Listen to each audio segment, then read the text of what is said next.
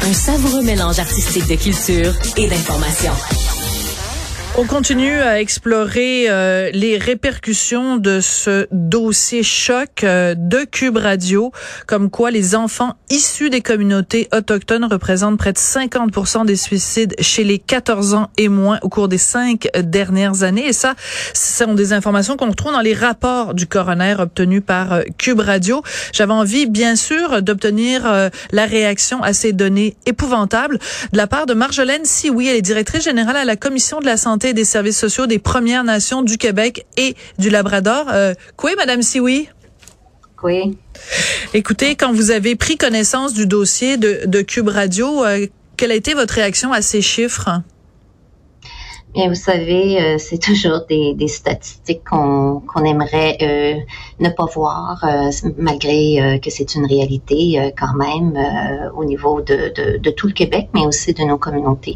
Donc, ça nous amène aussi à à ramener aussi des constats qu'on fait depuis longtemps, euh, mais aussi avec euh, des euh, mesures qu'on met de l'avant et des recommandations qui souvent ne sont pas entendues. C'est comme ça que je le dirais. Oui, pas entendues, pas considérées, pas prises en, en, ligne de compte. Quand on sait que la population autochtone représente plus ou moins 1% de la population québécoise, mais que quand on regarde les chiffres du suicide chez les jeunes, on monte à 50% Il y a là une disproportion, Madame Si oui, est-ce que vous avez des éléments de réponse pour expliquer pourquoi, alors que les jeunes autochtones ne représentent qu'une fraction de la population, pourquoi ils sont surreprésentés dans les taux de suicide des moins de 14 ans?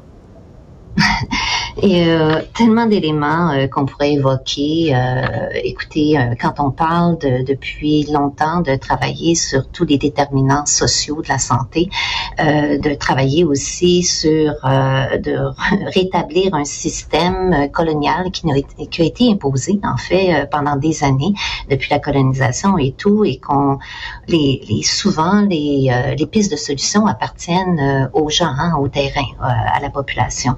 Et malheureusement, euh, on vit dans un système euh, qui est euh, dominant, où est-ce que justement ces politiques et ces façons de faire ne, ne, ne viennent pas nécessairement répondre aux besoins qu'on voit sur ce terrain-là.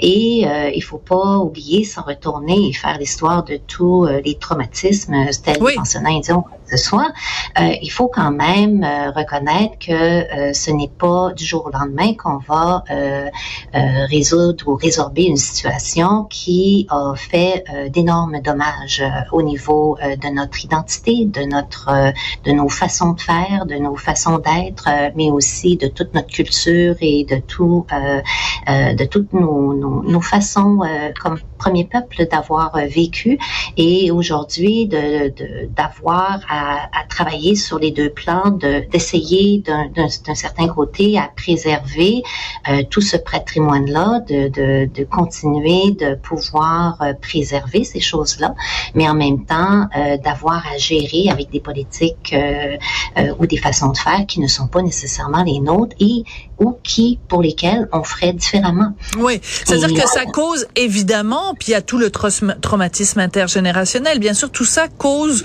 chez les jeunes euh, autochtones énormément de détresse. Alors, dans la troisième partie de son reportage, ma collègue Audrey Robitaille parle de différents cas de jeunes euh, qui donc euh, se sont euh, suicidés à un très très très jeune âge, des jeunes autochtones. Et ce qui ressort de ça, c'est un échec des services sociaux euh, québécois, Madame Sioui, des, des des jeunes qui ont été déplacés dans certains cas à 15 reprises d'une famille d'accueil à l'autre, des failles béantes dans le système de protection de la jeunesse dans les régions euh, euh, autochtones, par exemple, un manque de ressources au Nunavik, euh, c'est c'est un deux poids deux mesures. Pourquoi les jeunes autochtones n'ont pas le droit au même filet social que les allochtones?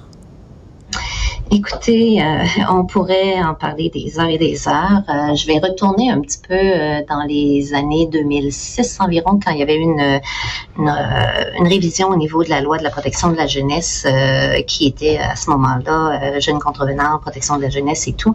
Et on avait déposé justement un rapport, un, un, mémoire qui venait mettre en lumière justement comment le système actuel ou avec la protection de la jeunesse où on avait un système à deux mesures. Et je m'explique en disant un système à deux mesures où est-ce que tout ce qui était service de préventif de première ligne n'existait pas au, sein des communautés euh, de par, euh, encore une fois, des enjeux de compétences entre le fédéral et le provincial. Et là, on s'est retrouvé avec une loi qui venait euh, maintenant assurer des placements de façon permanente pour assurer le bien-être de l'enfant, mais en même temps, lorsqu'on parle de placement permanent, ça veut dire soit un placement jusqu'à l'âge de 18 ans, jusqu'à majorité, ou un une adoption.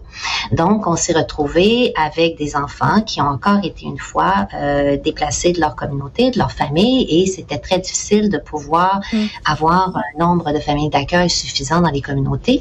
Et on a encore une fois connu une vague où on a perdu plusieurs enfants qui ne sont pas revenus dans la communauté.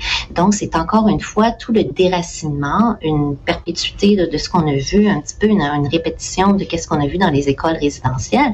Et euh, encore une fois, de, de, jeunes qui vont vivre ce déracinement-là d'une façon euh, un petit peu plus tard dans leur alors de la détresse, de la détresse à tous les niveaux, vraiment, euh, c'est un, un, un, reportage, une suite de reportages extrêmement troublant. Merci d'avoir pris le temps de nous en parler et de réagir euh, sur les ondes de Cube Radio. Marjolaine Sioui, je rappelle que vous êtes directrice générale à la Commission de la santé et des services sociaux des Premières Nations du Québec et du Labrador, en espérant que ce dossier-là va ébranler les colonnes du temple à l'Assemblée nationale et que les ministres Carman et Lafrenière vont sortir de, le, de leur mutisme et y réagir parce que l'heure est grave. Merci beaucoup, Madame Sioui. Merci beaucoup.